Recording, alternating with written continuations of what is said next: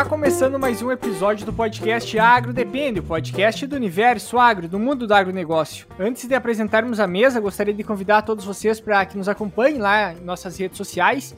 Também nós temos o nosso grupo lá do Telegram, então a gente sempre deixa e-mail disponível pelo, pelo Instagram. Uh, também pode pedir para nós que a gente manda o link para vocês, ali a gente tenta discutir alguns temas mais técnicos, compartilhar materiais aí com vocês, materiais que são citados às vezes nos episódios, a gente pode estar disponibilizando também lá no grupo.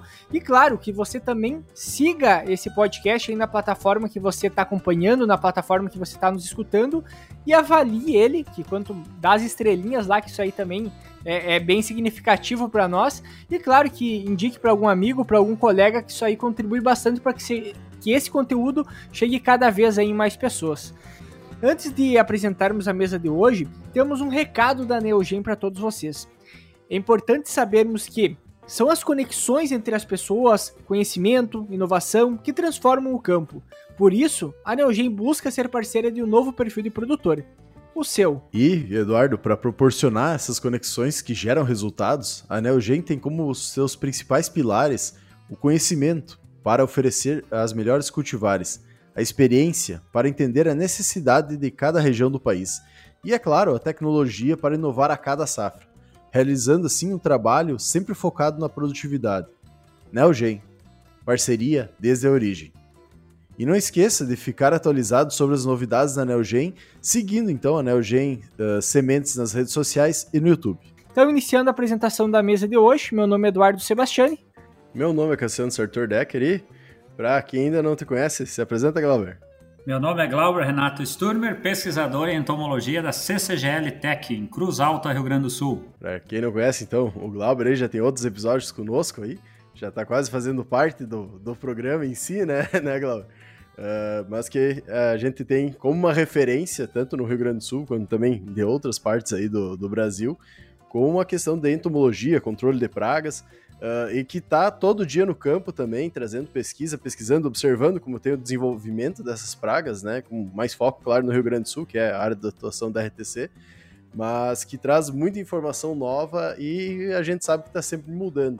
E essa é ideia de a gente conversar um pouquinho hoje, falando uma praga que já é há muito tempo conhecida e geralmente cria muitos problemas e muito prejuízo para o agricultor, que é o percevejo em si, mas também um, uma outra praga que muitas vezes é considerada como secundária, mas que ano passado e esse ano está se tornando praticamente primária, principalmente no sul do Brasil, que é o TRIPS, né? Então a ideia é hoje a gente conversar um pouquinho sobre essas duas pragas aí na cultura da soja. Uh, Eduardo, quem sabe dar um, um, um, roteiro, não, mas fala um pouquinho como é que tá aí no sul toda essa questão do TRIPS em si, né, que, que tá atacando as lavouras, um desenvolvimento aí pra gente dar um, um início da prosa. É, até, até as minhas referências de, de TRIPS ultimamente estava sendo acompanhando as palestras do Glauber, né, então que ele passava aí mais ou menos o que estava acontecendo e a dificuldade também as ferramentas que nós temos de controle. A gente nota que muitas vezes pelo fato que é uma praga tão pequena, não tá não tá, digamos, comendo folha, não tá prejudicando diretamente lá o grão, principalmente porque já, já começa a aparecer nas fases iniciais, o pessoal acaba não dando tanta atenção, né? Porque parece que aquela, aquela praga tão pequena não é tão, tão problemática. Mas o que a gente vê é se quando não tem um cuidado maior, ela tem um aumento de população bastante significativo e aí cada vez começa ter mais dificuldade de controlar. E até como o Glauber comentava nas palestras deles, né, não tem apenas uma tríplice, tem três tipos diferentes de tríplice e que muitas vezes vai mudar a, as formas de controle, né? Então, o Glauber pode comentar um pouco melhor aí para nós sobre o problema em si, né, que tá, tá sendo aí nessas é, exatamente. regiões. Exatamente. A questão de trips é uma praga entrante na cultura de soja. É claro que não é uma praga nova, mas é, como a gente iniciou aqui o bate-papo, é, ela ganhou uma grande expressão porque é extremamente favorecida pela condição de estresse hídrico. Né? Então, anos que tem menor pluviosidade, a, a, ocorrência dessa praga é elevada. E aí, o ano passado foi o que foi, né? Uma situação onde que houve muito abandono de lavouras ou a abertura de intervalos de aplicação, né? Então, é uma situação que levou né, uma altíssima pressão da praga e, por consequência, impactos bem significativos na produtividade. E aí, claro que essa perda de produtividade ficou muito acobertada ou é, é, direcionada à questão da, da, estiagem. Mas quem fez a aplicação teve um retorno aí de 3, 4, 5, 7, 10, 12 sacos de soja em relação aonde não foi aplicado. É claro que pela pressão alta. É importante lembrar que a gente é, está indo para a terceira safra falando e alertando e tendo problema de trips. Há dois anos atrás, a gente teve um início seco também da implantação da cultura, tivemos ocorrência de trips na fase inicial, afetou o bacheiro de planta. O ano passado foi o que foi. E esse ano, novamente, a gente está enfrentando, podemos é, mencionar que até o momento é, a praga principal da lavoura de soja né, é, está sendo trips, né, onde que já muitas áreas teve aplicação, né, que bom ainda é, de ontem para hoje a gente teve uma chuva mais geral né, aqui no estado, né, que favoreceu é, né, uma, um retorno da umidade. E aí a gente tem uma diversidade muito grande de épocas de semeadura, né? Então, muito associado aí pela questão de umidade, que inclusive semear mais cedo, muitos não conseguiram semear por falta de umidade, estão semeando, então tem soja nova. Né? E aí situações eh, de trips atacando a cultura, né? e esse é outro ponto importante, né? A questão que ela vai atacar desde a unifoliolada é, e até o período reprodutivo da cultura, né? Então ela tem essa capacidade de se alimentar nesses diferentes estágios, tá?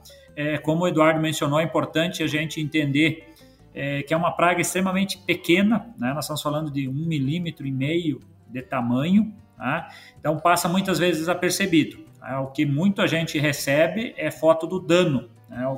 quando é, esse dano fica bem característico nas folhas, né?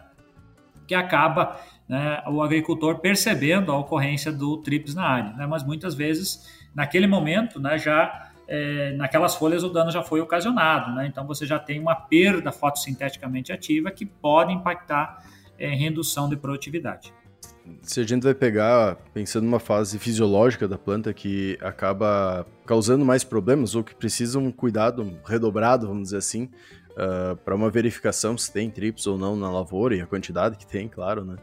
Mas qual seria essa fase de maior cuidado que pode expressar um dano maior, vamos dizer assim? É, o maior dano é, que pode ser expressado vai ser no período reprodutivo da cultura, tá? é, atrelado que a partir dali ela vai ter pouca compensação, né? É claro que a gente fala em, em sojas indeterminadas, né? É ciclo curto, quanto menor o ciclo, mas isso é um padrão para vários outros problemas, né? O pragas, é quanto menor o ciclo da cultivar, né? mais é, factível, né? De impacto em produtividade. Tá? E também é por uma questão de a, algumas espécies, por exemplo, franquinella, né? O gênero franquinella, ter uma preferência também para atacar flores, né? Então esse período reprodutivo é, vai ter estruturas aonde que esse trips vai migrar da folha e, e atacar é, flores, né? Então ainda é incipiente a gente entender o quanto a capacidade, por exemplo, de inviabilizar uma flor de soja, né? É, mas entendemos que tem capacidade sim e, e aí vai ter um impacto, né? A gente a gente falava de lagarta lá atrás, né? Quando uma lagarta passa de se alimentar de folhas e vai para estruturas reprodutivas, para legumes, né?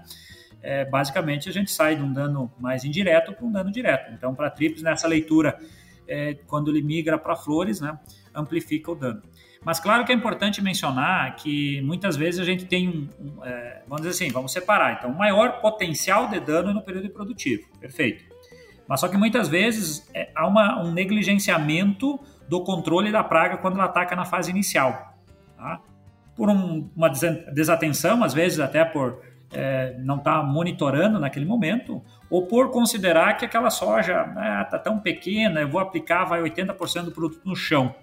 Só que aí você entra em outro aspecto, né? Numa situação de alta pressão, você acaba perdendo dois, três trifólios ali, que esse trifólio simplesmente ele, ele acaba encarquilhando, indo para uma cor acinzentada e muitas vezes a planta aborta, né? Então, esses três, quatro trifólios, que nem a gente fala é, nas palestras e, e bate muito é, nas recomendações que esses trifólios novos de hoje é o bacheiro da planta de amanhã, né? Então, esse bacheiro, uma vez danificado, né, ou inviabilizando é, a questão fotossintética, vai impactar em redução de produtividade. Né? E aí você traz todo o aparato de, das cultivares modernas que nós cultivamos, né, que tem é, uma, vamos dizer assim, a quantificação de produção dentro dos terços, o terço inferior, né, então o bacheiro da planta, ele tem um maior, uma, uma responsabilidade muito grande na produção total. Por consequência, se eu não tiver é, trifólios novos nessa, esses trifólios aí, né, é, vai impactar em redução de produtividade. Então, é, entenda né, que a gente tem é, uma maior suscetibilidade à cultura lá na fase reprodutiva, mas a gente vê muito é, situações é, que você chega na lavoura e está desenhado, né? É, ou pelo manejo, né? ou por alguma situação que reduziu a população. Né? A metade debaixo da soja, né? o ano passado isso ficou muito característico, né? E aí aquela metade baixeira da soja simplesmente é, a, a, planta evoluiu a abortar ou aquelas folhas estavam inativas, fotossinteticamente ativa. E aí ela, ela só acabou tendo capacidade de, de enchimento de grão é, do terço né, médio para cima, onde que tinha folhas realmente mais verdes e, e fotossinteticamente ativas. Né? Hoje, se a gente for pensar em relação a, a, uma das preocupações é, por exemplo, encontrei a tríplice na lavoura, eu já entro fazendo o manejo, é, ela tem que ter uma pressão mais alta dela. Tu comentou também que quando vem uma chuva, às vezes dá uma minimizada. A própria chuva já diminui a população dela, a, até para a gente entender, por exemplo, assim, pelo fato que o ciclo da, da é um ciclo mais curto, digamos, eu teria que não, não entrar apenas uma vez com uma aplicação, teria que re, uh, fazer uma sequencial, digamos assim, de aplicação de inseticida. E, e qual seria esse período para mim ter esse melhor controle, pensando no ciclo que ela tem e também uma ideia de população. Ah, quando tiver uma pressão X de tríplice na lavoura, já é o momento de acender o sinal de alerta ali, entrar com a aplicação e, e já cuidar o intervalo para entrar Perfeito, novamente. Né? Eduardo, aqui você, né, nesse teu comentário, englobou vários é, questionamentos, né? Então vamos é, comentando. É, e aí, claro que um está intercalado, né? Está interligado ao outro, né? Primeiro ponto, ciclo, né? É, é um ciclo Sim. extremamente curto, né? A gente está acostumado, a gente vai falar na sequência percevejo, que a gente vai para um ciclo aí de 30 e poucos dias, tá? É, você vai para lagarta também nessa fase e você fala em, em trips em torno de 10 dias. Tá? Então, realmente é um ciclo extremamente curto. Ovo, as ninfas, pupa no solo, adulto, em apenas 10 dias. Então, é um, um, fator que favorece esse aumento populacional é realmente é isso, né? Você tem um ciclo extremamente curto, tem uma, em algumas situações, é, a reprodução partenogênica, onde que fêmea gera ovos que vão gerar novas fêmeas, né? Isso, é, então, tu não tendo a, a, a, razão sexual aí de 50% de machos, né? Também aumenta muito a população. Então, em cima, primordialmente dessa informação, né, a aplicação, é, primeiro ponto, uma aplicação isolada, muitas vezes você não vai resolver o problema. Então, sim, você vai precisar é, trazer aplicações sequenciais. Né? Então, aplicação com intervalo curto, Tá? Aí a gente está falando em torno de 10 dias, né, pensando para você quebrar realmente o ciclo da praga. Tá? Você faz uma aplicação, porque entenda, é, quando você faz uma intervenção, você vai pegar as ninfas, tá? e aí a gente precisa também entender, dependendo do produto, vai pegar melhor, vai pegar menor a questão de ninfas, que muitas vezes elas estão protegidas. Falando em franquinela, ela vai estar no ponteiro da soja, nos, é, no trifólio ali pequenininho, fechado, então ela vai estar protegida. Tá? Mas você vai pegar ninfas e vai pegar adultos. Tá? Você vai, não vai ter é, efeito sobre os ovos, que é uma postura endofítica, e não vai ter efeito sobre as pulpas que nem na planta estão, né? então, então na, na, no solo. Então você entrando, né? ou por exemplo, pegar uma situação que você não aplique, ou, ou, ou abra um intervalo né? 14, 15, 16, 18 dias, simplesmente você vai ter uma situação de um restabelecimento da população. Isso a gente não quer. A gente quer pegar, então, é, ninfas adultos, tá? quando é, ter a eclosão de novas ninfas e a emergência de novos adultos, a gente quer pegar essa população né, com a segunda aplicação, evitando que esses adultos coloquem mais ovos, né, para você tentar quebrar e reduzir a população. Tá? Então, esse é um ponto chave, né, intervalos curtos né, é, de aplicação para reduzir a população. Claro que, né, como você bem mencionaste, a chuva afeta a população, né, ela afeta. É, basicamente, nós estamos falando, é, e aí, claro, vamos entender assim: é, primeiro ponto, uma situação macro, é, redução de chuva, né, então o estresse hídrico vai favorecer a praga. Ah, Cláudio, mas então se chover resolve o problema de, de praga, de, de trips? Uma situação como nós estamos ocorrendo agora, nós vemos um período seco, né, população de trips, Choveu ontem, hoje até a gente estava monitorando algumas áreas é, de trips. O que, que você visualiza? Visualiza menor presença de adultos. Tá? É, claro que nós estamos falando de uma praga de 1 milímetro de tamanho, É que uma situação até um pingo da chuva pode né, é, matar esse inseto, reduzir a população. Mas não quer dizer que vai resolver na totalidade, tá? Porque a gente, por exemplo, ninfas estão um pouco mais protegidas vão estar ali, os ovos vão estar ali. O que, que a gente considera da questão da, da chuva? Né? Você entender que é, você aplicou, né? por exemplo, aplicou há sete dias atrás. Né? É, ontem teria retornado para olhar se é que ia aplicar novamente ou não. Aguarda a chuva, né? depois que chove, possivelmente um a dois dias a população vai restabelecer, aí você entra aplicando. Né? Eu entendo nesse sentido de você não fazer aplicação muito próxima à chuva anterior, fazer posterior, porque aí você vai ter a, essa reorganização da população e, consequentemente, tu vai ter uma condição ambiental mais favorável, né? Pensando que uma, uh, chove, volta a ter uma umidade mais adequada, né? Então, essa questão é, da chuva é, vai é, ser um ponto que a gente precisa entender.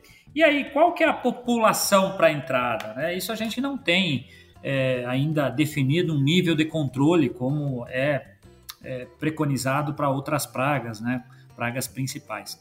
Uma porque não era uma praga, né? Como vocês bem falaram no início aí do, é, do da conversa, né? Não era uma praga é, nem secundária, né? Ela estava no nível de esporádica na, na, questão de soja, né? Então, para ser a praga principal. Mas a gente entende é, que é, não vai ser uma presença ou ausência, né? Isso, mas é, em torno de 10, 15 ninfas mais é, adultos aí por folíolo já é um nível que se preconiza entrar. Aparece bastante, mas rápida, facilmente você é, vai visualizar essa população a campo. Né? Claro que também não é um valor estanque, né?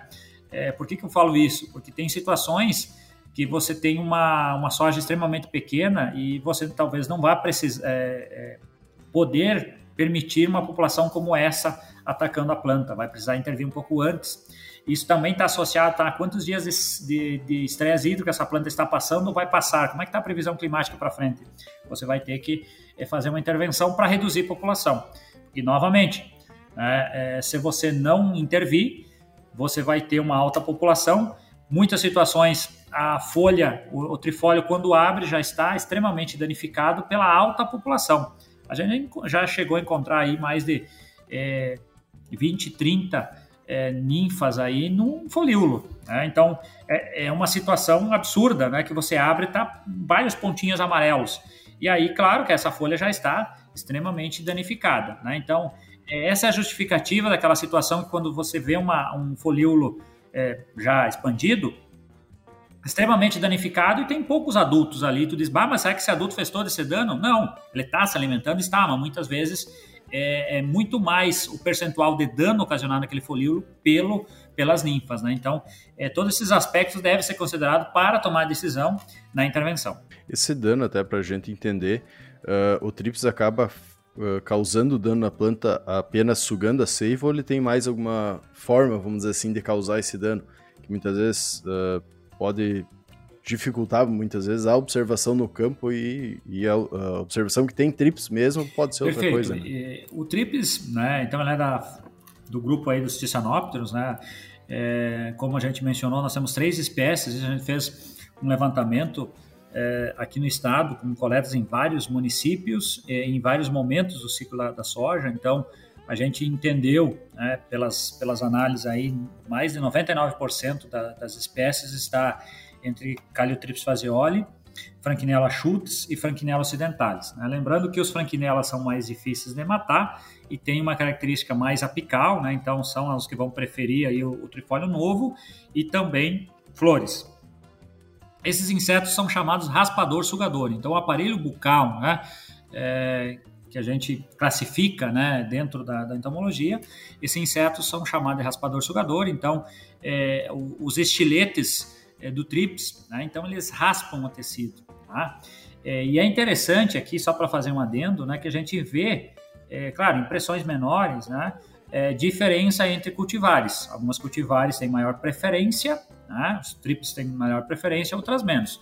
Muito atrelado para uma praga extremamente pequena, por exemplo, a quantidade de tricomas na folha, no folíolo, vai afetar para melhor ou para pior a questão do TRIPS, porque tu imagina muitas cerdas, o TRIPS pequenininho ele não consegue descer e raspar. Tá? Então esse é um ponto né, que a gente também está entendendo aqui para gerar alguma informação. Mas beleza, então ele é raspador sugador. Nesse processo ele raspa a epiderme da folha, né, a primeira camada ali. É, é, então é extremamente danoso para a planta. Né? Então, ah, mas é um inseto extremamente pequeno. Sim, é extremamente pequeno, só que aí a gente tem uma grande população muitas vezes se alimentando e nesse processo de raspagem extravasa o líquido celular e ele vai succionar.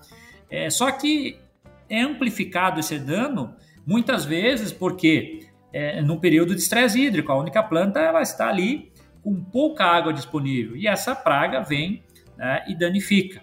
E aí danifica, né? E aí tem uns trabalhos é, argentinos, principalmente de Gamum, de Peronde, né? Pesquisadores aí que, que desenvolvem vários trabalhos né, de trips há mais anos, né? Lá é já muito mais anos que ocorre problemas severos em soja.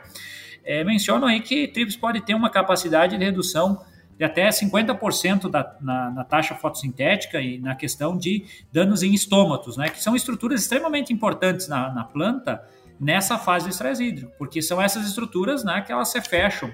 Né, então, não, é, não permitindo né, uma perda excessiva de água para o ambiente, numa consequência que você não tem água é, disponível nas raízes para uma reposição. E aí os trips vão afetar essas estruturas, né, que elas estão exatamente nessa camada é, da folha de soja, né, que ela vai fazer essa, essa troca gasosa com o ambiente. Tá?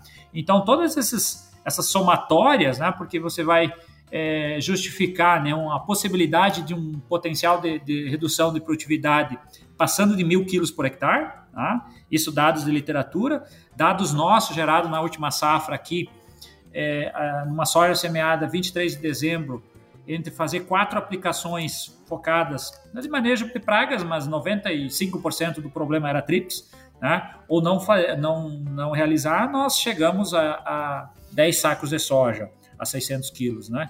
Então, assim, o potencial de dano é extremamente elevado. Né? E aí, muitas vezes, a gente perde produtividade por achar que ele não causa tanto dano assim.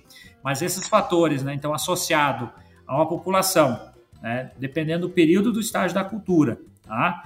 É, há, um, há um dano mais elevado em relação à, redução a problemas nos estômagos e redução fotossintética, abortamento de folhas, né, ou abortamento de flores, né, na questão reprodutiva, quando a gente fala de franquinelas, vai é, aumentar esse potencial de dano, chegando a esses mil quilos aí, como a gente encontra aí é, na literatura. Então é, é, é, bacana esse, esse ponto. Eu até eu gostei daquela vez que quando eu escutei a primeira vez da questão de raspar, porque muitas vezes a gente só entende assim, ah, uma praga pequena que ela está fazendo sucção de seiva, está perdendo ali a área foliar de certa forma, mas entender como é que funciona o processo, por exemplo, ah, a praga vai lá e está raspando, vai tá causando um dano a mais do que isso, entender como é que funciona esse mecanismo, é, é bacana também para ficar mais claro o problema que ela pode estar tá sendo na lavoura. Isso que ainda a trips que a gente tem ainda não, não, não tem potencial de ser vetor ainda, porque se, se é vetor de alguma doença que né, a gente tem para outras pragas, aí já poderia ser mais problemático ainda, né?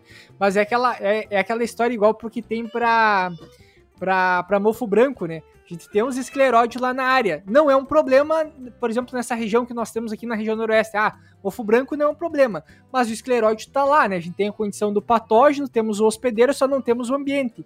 E, e nesse caso da tríplice, ela vem crescendo população, é a mesma coisa. A gente tem o hospedeiro, tem a praga necessariamente, só não tem ainda uma, um problema maior ainda necessariamente, mas está tá cada vez crescendo a população e os riscos, né, de, posteriormente de controles cada vez aumentam mais. Tu comentou que tem, uh, uh, só para a gente entrar na questão de controle, depois a gente já vai para percevejo. Uh, dessas, dos três tipos de trips que tem, é o que a gente que é que são mais encontrados, tem algumas diferenças em relação a controle. Muitas vezes a gente tem, tu comentou antes para nós até, né, que tem algumas ferramentas indicadas para trips, mas muitas vezes o pessoal acaba não utilizando, às vezes por uma questão de custo.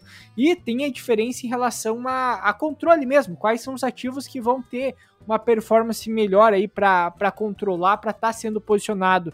Até porque nessas primeiras aplicações, muitas vezes não é só tríplice, às vezes que o pessoal vai estar tá controlando, né? Então, às vezes entra uma ou outra praga aí junto que o pessoal vai estar tá, vai tá englobando aí nessa aplicação. Exato. É, é importante entender essa, essa característica de, de espécies, né? Basicamente, ano passado a gente teve caliotrips predominando no início, utilização de de muitas, é, por exemplo, fosforados, organos fosforados, né?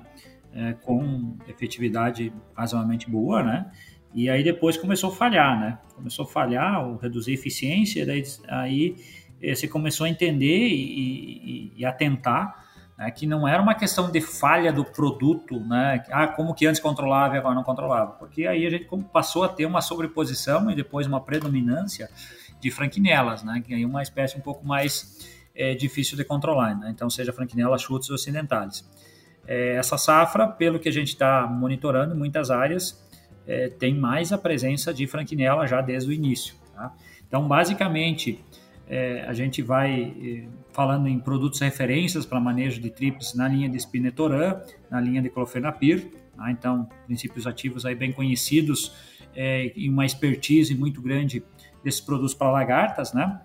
É, porém, em algumas situações, a necessidade de utilização das ferramentas para trips, né, que são ferramentas aí é, muito efetivas para essa praga. Né? A gente está entendendo também é, a possibilidade que muitas vezes você tem uma ocorrência de trips e não tem uma, uma por exemplo, assim, uma praga secundária, vamos dizer assim, para é, vamos, vamos assim, dividir o investimento, né? É, porque uma ocorrência mais precoce, tá? é a possibilidade de utilizar outras ferramentas, pensando também a manejar já os percevejos colonizantes. Né? Então, uma situação é, de entrada de neonicotinoides e piretroides, é, porém isolados eles vão ter uma performance mediana, né? É, então a possibilidade de associação, por exemplo, com a bamectina, está né? Tá sendo é, utilizado com uma eficiência interessante, não melhorando performance. Né? Então vejam aí como é, um contexto. Né? Então preciso entender espécies tá? É, para é, posicionar então é, a questão do, dos organos fosforados, tá? Que não é só cefato, que tem efetividade, é importante mencionar, né? mas os organos fosforados, por exemplo, o orfenofós também vai ter, vai ter performance. Tá? É, a bametina a gente entende como um produto é, que eu posso associar. Né? Então, a ferramenta bametina associada pode até ser com organos fosforados, mas assim, o que a gente está vendo é, bem interessante a, a, mescla né, com sinergismo é com os neonic mais peretroide associando a bamectina. Claro que essa associação, né, como a gente, é, TRIPS é um, um, ano seco, então já pensando para acro também, é, só que quando a gente entende que ela, como um, uma associação, pensando para TRIPS, a gente tem que trabalhar em torno aí de 9 gramas de ativo por hectare. Tá? Então é um pouquinho mais do que a gente está acostumado é, em relação é, a as doses para ácaros. Né? Então, basicamente, um apanhado geral aí para manejo seria nessa linha. E um ponto importante também que vale ressaltar, a gente vem testando produtos biológicos com performance muito interessante aí é, para TRIPS também. Tá? Então, na linha de Bovéria, na linha de Isaria, a gente vem testando é, com performances satisfatórias, é, similares aí a alguns produtos químicos. Tá? Então, também a gente é, entende aí a possibilidade de trazer biológicos como ferramentas aí é, para auxiliar o manejo de trips também. Até já pensando com o percevejo em si, que é a ideia de a gente dar uma conversadinha também hoje, uh, esse manejo ele tem como ser realizado em conjunto, vamos dizer assim, aproveitando as entradas, aproveitando o período, muitas vezes, claro que a gente sabe que sempre tem a necessidade de uma observação a campo, ver se aquela praga tá, principalmente no início ali, quando tu vai, no início geralmente tu vai tratar só o TRIPS, né, tu vai, uh, no caso, utilizar um manejo aí químico, ou até biológico, que a gente comentou que tá sendo, tendo resultados bons também, uh, mais no início, mas depois a gente começa a entrar em períodos uh, fisiológicos da planta, né, que geralmente vai ter um, uma, uma perda mais significativa de produção se uh, tiver, no caso, Fed-Fed, aí eu percevejo lá, uh, principalmente entrando nas fases mais uh, reprodutivas, né? Então a gente conseguiria fazer um, um manejo integrado para essas duas pragas, né?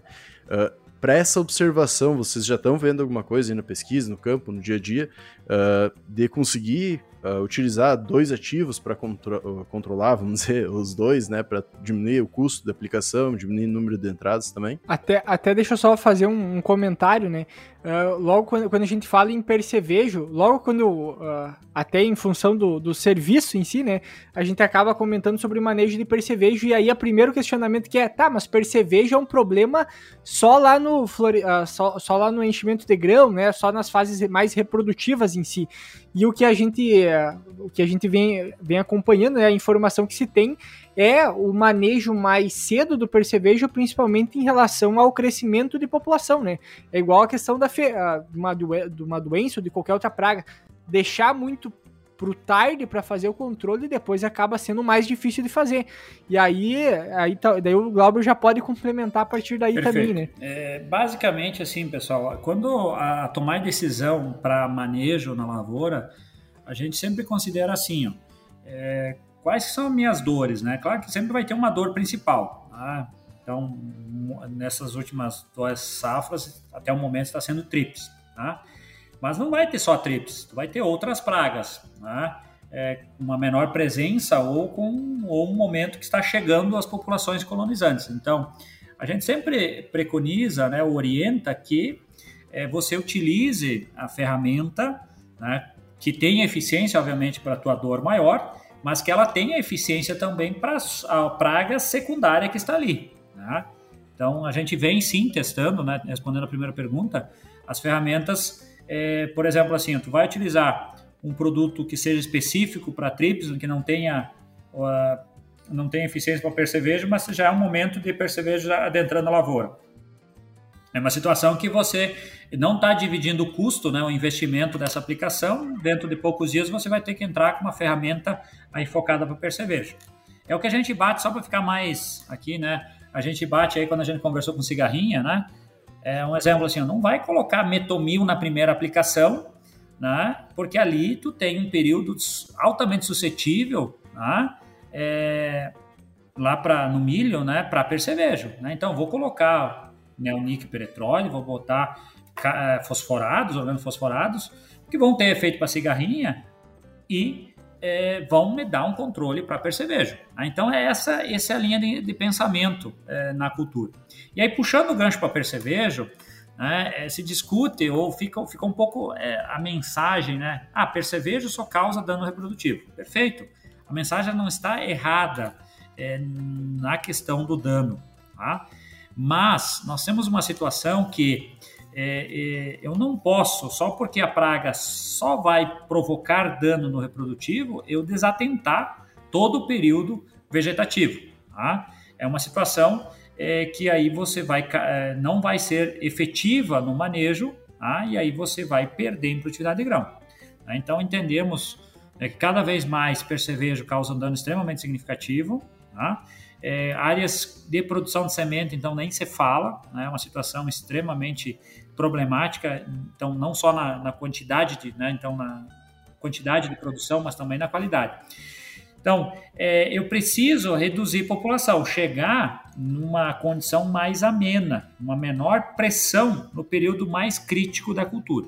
O período mais crítico da cultura é o reprodutivo, dentro do reprodutivo é o que nós chamamos de canivetinho lá, né? Então, na, no legume em formação de um centímetro e meio ali, é o período de maior suscetibilidade. Ali é, o percevejo danificando, tá? vai abortar. Vai ter o abortamento dessa, desse legumezinho, que seriam 3 grãos, no mínimo, né? vamos dizer assim, 3 grãos lá na frente, seria uma, um legume, né? uma vagem. Né?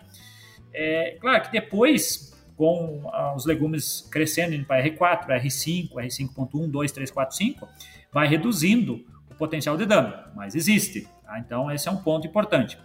É, então, a primeira mensagem é que dentro do período produtivo, um ponto que às vezes passa é, desapercebido, que nós temos uma janela mais ampla de suscetibilidade. Tá?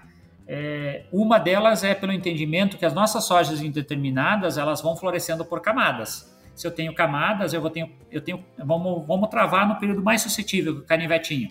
Eu vou ter camadas no bacheiro, depois eu vou ter no terço médio, depois no terço superior e depois lá na cachopinha. Tá? O percevejo está ali. Tá? Então, assim, é, anteriormente, nas outras sojas que eu tinha, por exemplo, um período de alta suscetibilidade a um abortamento de um legume que eram 10, 12 dias, depois a soja passava para um estágio reprodutivo que diminua e ia reduzindo o potencial de dano. Agora, esses 10, 12 dias é, no bacheiro, quando termina o bacheiro vai para o médio, o percevejo está ali. Então, esse é um ponto de atenção. Mas eu não posso deixar a população alta nesse período. Eu preciso controlar mais cedo.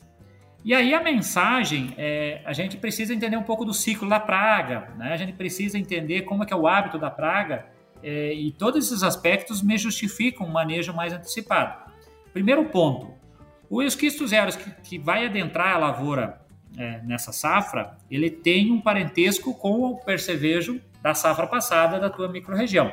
Então, percevejo é pouco migrante. Né? Percevejo vai para zonas de oligopausa, né? vai para beira de mato. Né? Então, assim, é, por exemplo, né, as aplicações em bordadura, né, você caiu em desuso, ninguém mais se fala. O ano passado a gente bateu nessa tecla. Por exemplo, o cara não, não queria aplicar porque não sabia se investir ou não.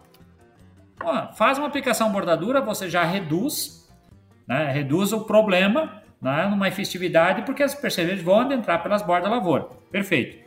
Se ele tem um parentesco com a safra anterior, isso está muito, essa mensagem está muito ligada ao que? A resistência. Tá? Então a população ela já foi é, pressionada pela molécula que você pelas moléculas que você utilizou ano anterior, tá? Então ela traz né, é, essa resistência para esse ciclo. Se você fazer a mesma pressão de seleção, vai sobrar. E aí a nossa mensagem é: eu não estou preocupado na sobra quando você tinha 90% de controle e caiu para 60%. Porque nessa situação você vai perceber e você vai entrar com outra ferramenta e vai reduzir a população. Mas essa redução é imperceptível do 90% até chegar aos 60%, 70%. Aí, é, isso aí é perda de soja. Tá? Então, assim, esse é o primeiro ponto que eu gostaria de frisar. O segundo é, beleza, então ele tem um parentesco da safra anterior, ele vai colonizar a área. Normalmente, a soja começa a se estabelecer, o percevejo começa a adentrar a lavoura. Esse percevejo colonizante tá? é, são adultos. Tá? Ele vai adentrar a lavoura tá? e só vai normalmente colocar ovos, né? fazer a, né? ter a reprodução e começar a, a, aumentar sua prole muito próximo ao reprodutivo. Então o percevejo consegue né? é, perceber né? quando a soja está adentrando o período reprodutivo, eles, bom, agora eu tenho um alimento preferencial né? para eu poder gerar minha prole. Ah, mas o que, que isso afeta, pessoal? Isso afeta que quando você tem é, uma aplicação mais antecipada, você vai matar colonizantes, percevejos adultos. Se você deixa para o período reprodutivo, você vai começar a ter todos os, ins, os estágios tá, de desenvolvimento da praga. Aí você deixa de ter apenas adultos, você vai ter ovos, você vai ter ninfas. Tá? Então o percevejo, né, o ciclo é, se chama M-metábulo, ele vai passar por ovo, ninfa, adulto, né? Ninfas vai passar por cinco estágios ninfais, tá? Até chegar adulto. As ninfas 3, 4 e 5 podem causar mais danos que o adulto. Isso é muito batido, né? Muito já é, falado, né? A importância de monitorar também ninfas. E a gente entende que é, a dificuldade de você identificar a cada estágio ninfal é desnecessária para manejo. Então a gente fala assim, em torno de 0,25 centímetros de tamanho, já considera como você tivesse visualizado um adulto no pano de batida. Mas a gente passa em esquecimento a ninfa N1 N2. Tem hábito gregário, pouco se alimenta e pouco se locomove. Veja que essa praga, é, essas, esses estágios são difíceis de controlar. Ovos, também muito difíceis. Né? Poucos, é, pouquíssimos produtos têm ação ovicida, ou muitos deles têm ação de contaminar o ovo quando o percevejo sai e se alimentar do core do ovo, pode se contaminar, mas não que tenha ação ovicida. Né? Mas entenda que é, todos esses, esses aspectos da biologia do bicho vão me dificultar manejo. Isso vai ocorrer no período produtivo. Então, se eu manejar e reduzir população é, no vegetativo, eu vou chegar numa situação reprodutiva com menos menos é, adultos, por consequência, vai ter menos ovos, menos ninfas. Se eu vou começar a manejar só no reprodutivo, em poucos dias a população está extremamente alta, eu não vou conseguir zerar a população, mesmo que os bons inseticidas hoje, né, por questão de, é, de aplicação, por deposição, sojas mais fechadas, é, vai sobrar. Né? Hoje, os produtos, oficialmente, eles têm uma, uma bula que lá diz 80% de controle. Então, 80% de controle em cima de 10 percevejos, sobrou 2. 2 é muito. Se é 5, sobrou 1. Não é muito. Bom, se eu entrei com 2, né, então o 0, alguma coisa que sobrou, bom, então entenda, tudo é referência do quanto que eu vou entrar. Tá? Então, se eu entrar mais cedo, eu vou controlar com maior facilidade. Se eu entrar no produtivo, eu vou ter a dificuldade do ovo, vou ter dificuldade ninfa N1, N2, que justifica às vezes o baixo residual. O cara aplica, controla, volta 6, 7 dias depois, tem percevejo. Não matou? Precisamos entender, cada caso é um caso, mas muitas vezes o que acontece, não, não é que não, não matou os, as ninfas grandes adultas, essas foram mortas, mas você já tem as, as ninfas pequenas que estavam lá no terço mais baixeiro da planta, protegida, que estavam em N1, N2 quando você fez a aplicação, não teve efeito tarsal, porque elas não estavam é, caminhando, não teve efeito de contato, a postura protegida, não, não se alimentaram naquele período. Quando elas cresceram e começaram a se espalhar, começar a se alimentar da planta, não tinha mais residual, o produto não controlou. E aí você faz o quê? Vai aguardar mais sete dias para entrar nos 14 do fungicida. E aí o que está acontecendo? Sete dias de prejuízo. Né? Então, assim, veja que a gente precisa entender um pouco mais a praga né? para entender o porquê de fazer, né? Porque hoje o manejo na entomologia está muito focado a produto.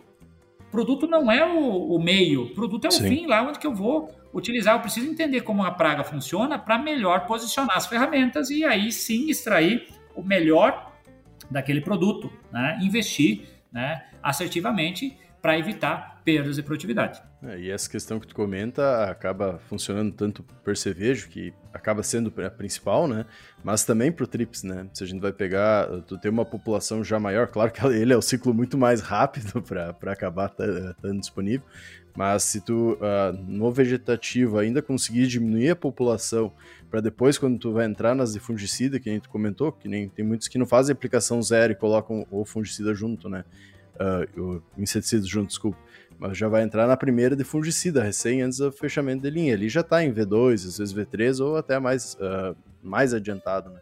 E daí tu vai perder todo esse espaço, então acho que é, é, super válido e super importante ser frisada essa questão da importância do, do controle nesses períodos, muitas vezes, iniciais, que muitas vezes a gente está muito preocupado em fazer o fungicida, muitas, uh, no, no aplicação zero, né? Mas às vezes a aplicação zero nem deveria entrar com fungicida só, mas sim inseticida para controlar as populações para não ter dar um, um problema inicial é, maior. Exatamente, esse é um ponto importante. Claro que a, a, chave do sucesso de manejo de pragas se chama monitoramento, né? a presença no campo. Né? Então, a Trips veio aí para mostrar isso, né? por exemplo, aquela aplicação calendário, né? ela não, não é efetiva. Tá? Então, assim, a gente está aqui batendo, né, é, justificando a importância de manejar mais cedo, tá? quando tem a praga. Então, assim, monitora, né, tem que estar tá monitorando. Então, tem a chegada, né, você visualizou a presença dos colonizantes, bom, posso já, numa, numa entrada que está programada para esses dias, manejar e reduzir a população para chegar no período produtivo com uma maior tranquilidade.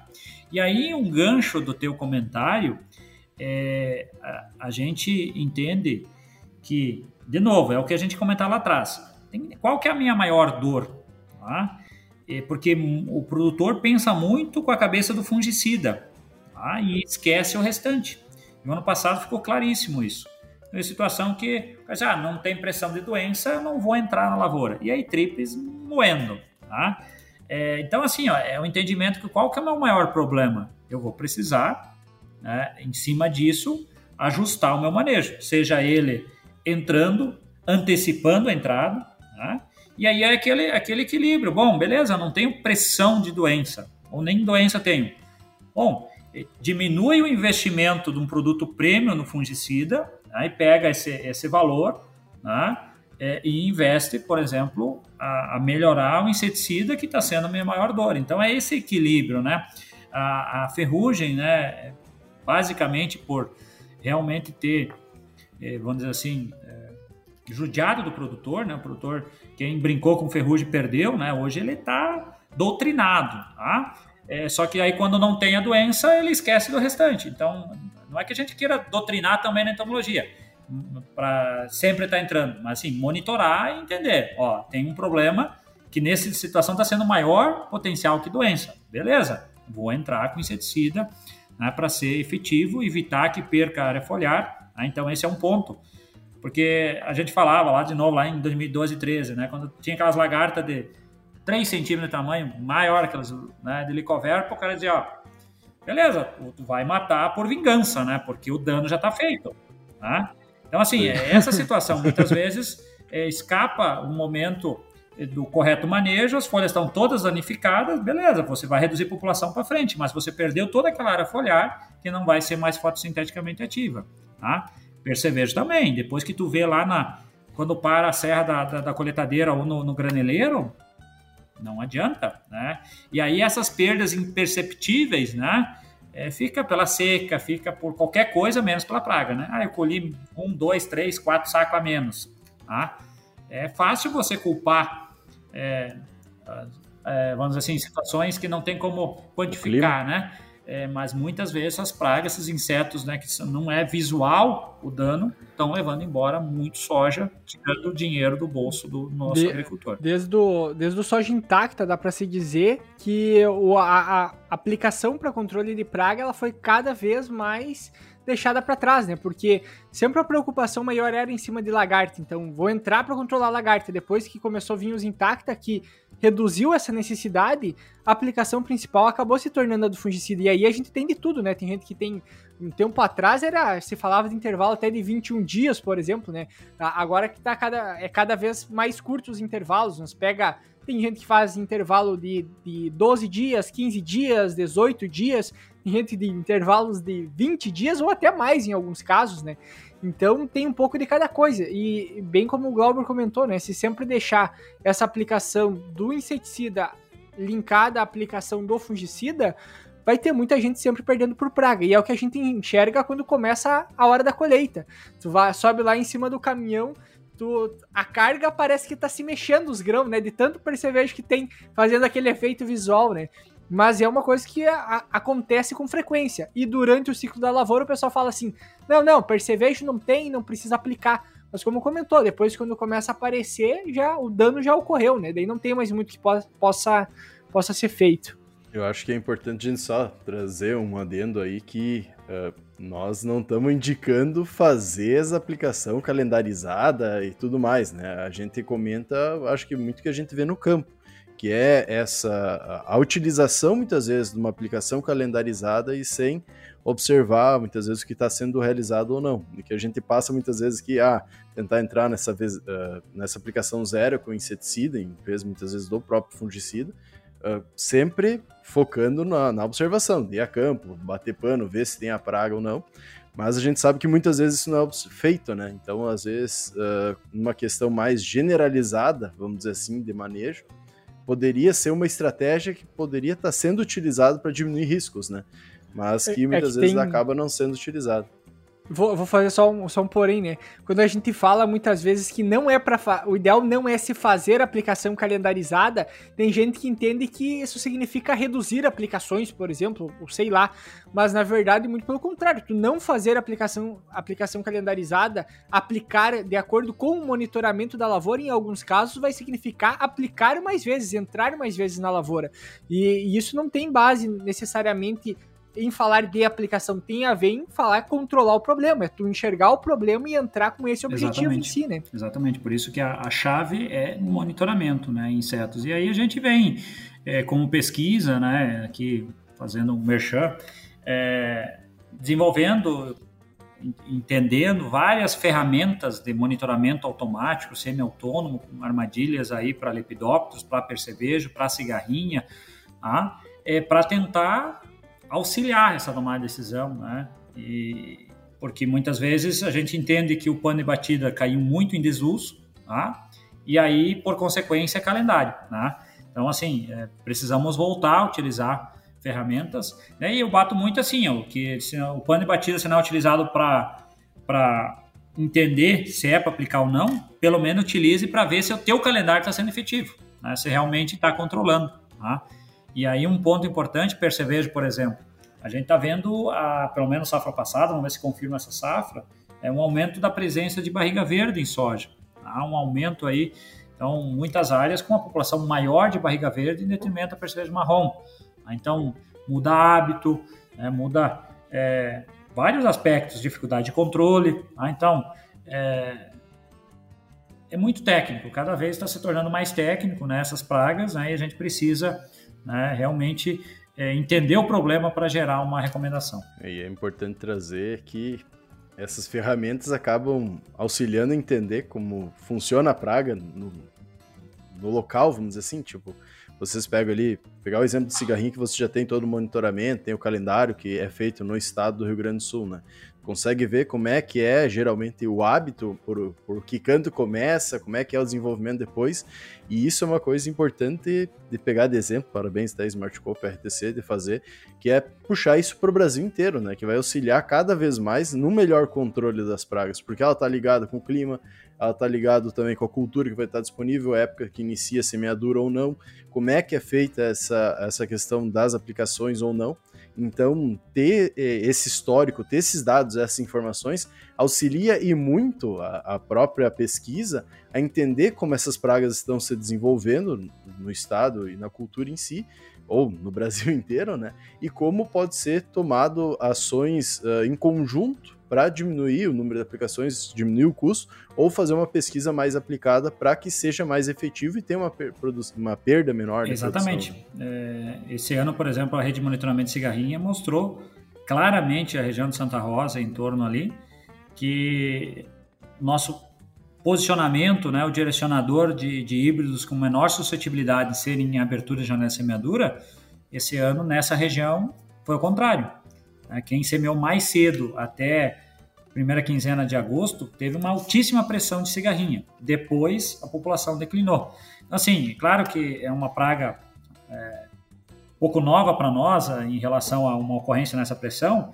E aí, essa informação a gente só tem, começa a entender com as redes de monitoramento, né, com os locais, com os anos, sobreposição das, das curvas populacionais, para realmente posicionar né, ou às vezes ajustar o nosso, a nossa linha de caminho, tá? porque a população oscila de um ano para o outro, condição climática que favorece, favorece, ponte verde, né? então vários aspectos, a importância aí dessas dessas redes de monitoramento para as tomar decisão. E até, até, até fazer um comentário, né? Quando, sempre quando a gente fala de monitoramento de lavoura, de batida de pano, de não fazer aplicação calendarizada, o pessoal acha que a gente está falando lá para aquele cara da revenda, né? Que vende um monte de produto, que tem um monte de produtor para dar assistência. Na verdade, não é bem por aí. O que a gente tenta falar é que o produtor precisa se conscientizar que cada vez precisa de mais pessoas para ajudar nesse processo. Ou seja, contrate um engenheiro agrônomo, né, para te ajudar aí na tomada de decisão, para ajudar no monitoramento. Hoje tem tecnologias também que ajudam para fazer esse acompanhamento para ser cada vez mais assertivo. E sendo mais assertivo, com certeza vai ter um controle melhor e possivelmente ganhar mais e gastar menos. Até, Glauber, uh, indo para os finalmente, né?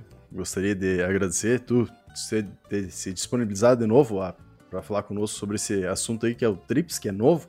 Uh, juntar também com o manejo da, da, questão do percevejo, mas eu acho que seria ainda um baita episódio aí para frente de fazer específico sobre o percevejo, para entender melhor todo esse desenvolvimento dele sobre a cultura dentro do soja. Então já fica o convite aí para o próximo episódio. E deixar um tempinho aí para tu comentar também sobre o trabalho que está desenvolvendo. Perfeito, convite aceito. É uma honra estar com vocês, né? Nosso, nosso maior é, alegria é gerar informação e que essa informação seja disseminada, né? Que chegue realmente aí no nosso usuário final, que é o agricultor, né? Seja pela consultoria, seja pelas cooperativas, né? Pelo, pelos agrônomos, né? É, ou seja, pelo próprio agricultor que está hoje, né, com grande acesso às informações. Né? A gente entende que hoje, né, a informação ela está aí, né? É, às vezes ela precisa é, entender qual é a informação mais fidedigna, né? então a importância aí da, das estações de pesquisa, né? a gente sempre é em prol aí de gerar uma informação assertiva é, para ser usada pelo nosso agricultor. Né? Então, como comentado, né, a gente vem aí com, é, com uma, uma força muito grande nos monitoramentos. Né? Então, ano passado, a gente startou a rede de monitoramento de cigarrinho em 55 municípios. Esse ano nós estamos com 77 municípios no Rio Grande do Sul. É, startamos recentemente 22 locais município, 22 municípios, né, locais aqui no estado com uma rede de armadilhas inteligentes semi-autônomas para monitoramento de lepidópteros em soja, né? Vamos é, vamos trabalhar é, com monitoramento depois aí para espodóptera em trigo, né? Então estamos ampliando internamente aqui alguma, a, os monitoramentos para é, percevejo com armadilhas inteligentes, né? Um pouco mais distante para chegar a, a campo armadilhas inteligentes para cigarrinha, Ah, então estamos evoluindo nessa, nessa linha de trabalho. Além do, do nosso dia a dia em relação aí aos, a todos os trabalhos de manejo é, químico e biológico, né? uma, uma, uma atenção muito especial a manejo biológico. A gente vem trabalhando e tendo excelentes resultados, seja para cigarrinha, para trips, para percevejo. Né? Então, vendo aí as possibilidades do sinergismo das ferramentas químicas e biológicas. E, de novo, não é, é que nem essa questão da aplicação calendarizada. Não, então é para diminuir. Depende da situação. Pode diminuir como para aumentar. É, como o biológico também. Ele não veio aqui para tirar o espaço do químico. Muitas vezes ele veio uma, uma sinergia para ajudar, né, para a gente manejar a resistência, deixar ter mais ferramentas efetivas por mais tempo. Né?